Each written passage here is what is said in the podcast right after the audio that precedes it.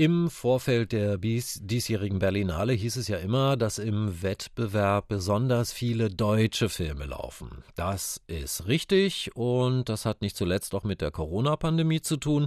Die deutsche Filmwirtschaft soll halt in der Krise unterstützt werden und das ist ja auch in Ordnung so. Dennoch handelt es sich bei der Berlinale nach wie vor um internationale Filmfestspiele und so gab es heute am zweiten Wettbewerbstag Filme aus Ungarn und Südkorea. Unser Filmkritiker Carsten Bayer hat sie gesehen. Carsten, lass uns mit dem ungarischen Film beginnen. Natural Light von Denis Notch. Worum, worum geht's da?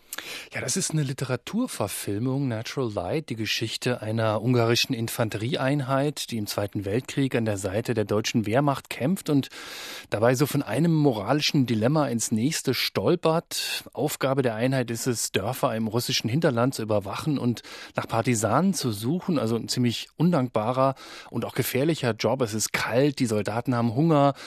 Dazu kommt Heimweh und auch die ständige Angst. Aber der Hauptfigur im Film, dem Unteroffizier Istvan Semetka, ist es gelungen, trotzdem ein Mensch zu bleiben. Also Vergewaltigung oder grausame Plünderung bei der Zivilbevölkerung sind für ihn tabu. Dann allerdings gerät seine Einheit in einen Hinterhalt. Semetkas Vorgesetzter wird getötet und er müsste nun eigentlich selbst die Führung der Soldaten übernehmen und die Schuldigen für diesen Hinterhalt bestrafen. Aber dann reißt ein anderer Offizier das Kommando an sich und äh, richtet ein Blut Blutbad unter der russischen Zivilbevölkerung an, während Cemetka nur zuschaut.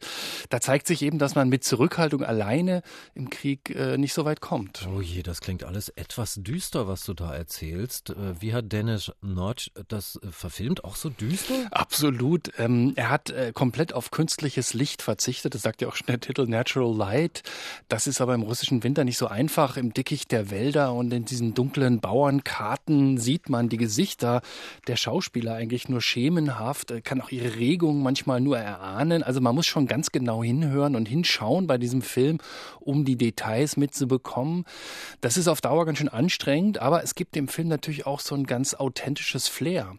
Und dazu kommt noch, dass Dennis Notch tatsächlich nur Laienschauspieler eingesetzt hat. Also die Darsteller sind eigentlich alles Bauern, äh, genauso wie auch die ungarischen Soldaten im Zweiten Weltkrieg eigentlich vor allem Bauern waren. Also ähm, da geht Authentizität wirklich vor schauspielerischer technischer Finesse. Man sieht, der Mann war in seinem früheren Leben mal Dokumentarfilmer. Und hat er jetzt für diesen Spielfilm, für diesen Kinofilm, hat er da eine Botschaft gefunden? Also etwas, was bleibt, wenn man den Film gesehen hat? Ja, die Botschaft dieses Films ist vor allem, dass es im Krieg, im Krieg ähm, eben immer auch eine individuelle Verantwortung gibt. Moral kennt keine Zwänge und keine Hierarchien. Man kann sich der Schuld nicht äh, durch Wegschauen einfach entziehen.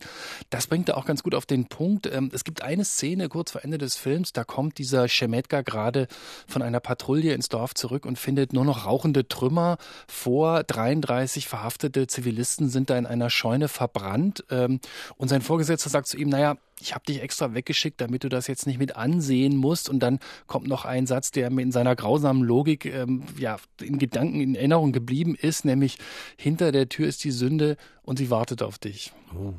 Also wirklich schwerer, schwerer Stoff in diesem Film. Natural Light von Denis Notch. Kommen wir mal zum zweiten Film, den du heute gesehen hast. Introduction. Das ist der Film vom südkoreanischen Regisseur Hong Sang-soo. Vielleicht ist der Herr etwas fröhlicher, weiß ich nicht. Zumindest ist Hong Sang-soo ja kein, kein Unbekannter in Berlin. Ne? Absolut ne? nicht. Nein, der war schon viermal im Wettbewerb ja. vertreten und hat gerade erst im letzten Jahr ja auch einen Silbernen Bären gewonnen, damals für die beste Regie in dem Film The Woman Who Ran. Dieser Hong Sang-soo ist ein ganz interessanter Typ, so eine Art Ein-Mann-Unternehmen. Also er ist Regisseur, Drehbuchautor, Produzent und Kameramann in Personalunion. Bei diesem Film hat er sogar auch noch die Musik komponiert, jetzt bei Introduction. Und er hat eben auch einen ganz persönlichen Stil. Er verzichtet meist auf so eine erzählerische Struktur, sondern seine Filme meandern so ein bisschen vor sich hin und äh, erst so nach und nach zeichnet sich dann ab, wohin die Geschichte denn eigentlich will. Okay, keine erzählerische Struktur, aber gibt es eine Handlung? Also gibt es das? Ja, eine Handlung gibt es schon. Ähm, die ist eben nur nicht immer so ganz klar strukturiert. Bei Introduction beispielsweise geht es um ein junges Paar, Jung-Hu und Yuvan. Beide wissen noch nicht so genau, was sie eigentlich anfangen sollen mit ihrem Leben, sind eher schüchtern Schwestern werden auch so ein bisschen von ihren Eltern gegängelt. Jong-Hu hat mal eine Ausbildung zum Schauspieler angefangen, aber dann auch bald wieder aufgehört, weil er sich nicht vorstellen kann, eine Frau zu küssen, die er nicht liebt. Das ist so sein Argument. Und Yuvan, die will nach Berlin gehen für ein Jahr, um hier äh, Modedesign zu studieren, aber auch da weiß man nicht so genau, hat sie sich das nun selber ausgedacht oder war es vielleicht doch eher die Idee ihrer Mutter? Also im Grunde ist es auch so ein Stück weit ein Generationenkonflikt, den Hong San-soo zeigt. Ähm, der Respekt vor den Eltern ist ja in Asien ganz wichtig, aber es kann eben auch dazu führen, dass junge Menschen da lange keine eigene Initiative entwickeln und darüber macht sich der Film auch so ein Stück weit lustig, aber wie gesagt, so eine ganz klare Aussage oder gar ein erzieherischer Duktus, das ist Hong San-soo völlig fern. Ähm, macht der Film denn Spaß? Also würdest du diesen Film auch jemandem empfehlen, der sich noch nicht so gut mit dem koreanischen Kino auskennt, dass er eine ganz eigene Erzählstruktur hat, ganz eigene Tradition, unvergleichbar für uns ziemlich ungewohnt. Absolut, ja. Also ich finde, es ist eine ganz gute Einführung in diese Tradition. Äh, Introduction, so ist ja auch der Titel. Und ähm, dieser Film ist nur 66 Minuten lang ähm, und es tauchen auch viele der Schauspieler auf, die, die immer in Hang Song-Sus Filmen auftauchen. Die Ästhetik ist auch ganz ähnlich wie in den meisten seiner Filme, also ganz ruhige, unaufgeregte Schwarz-Weiß-Bilder.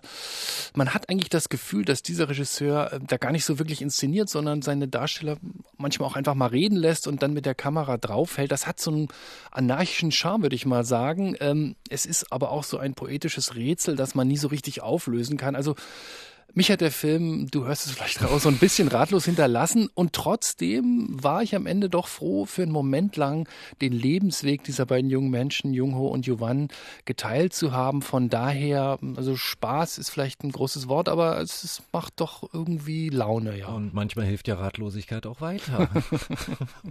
Vielen Dank, Carsten.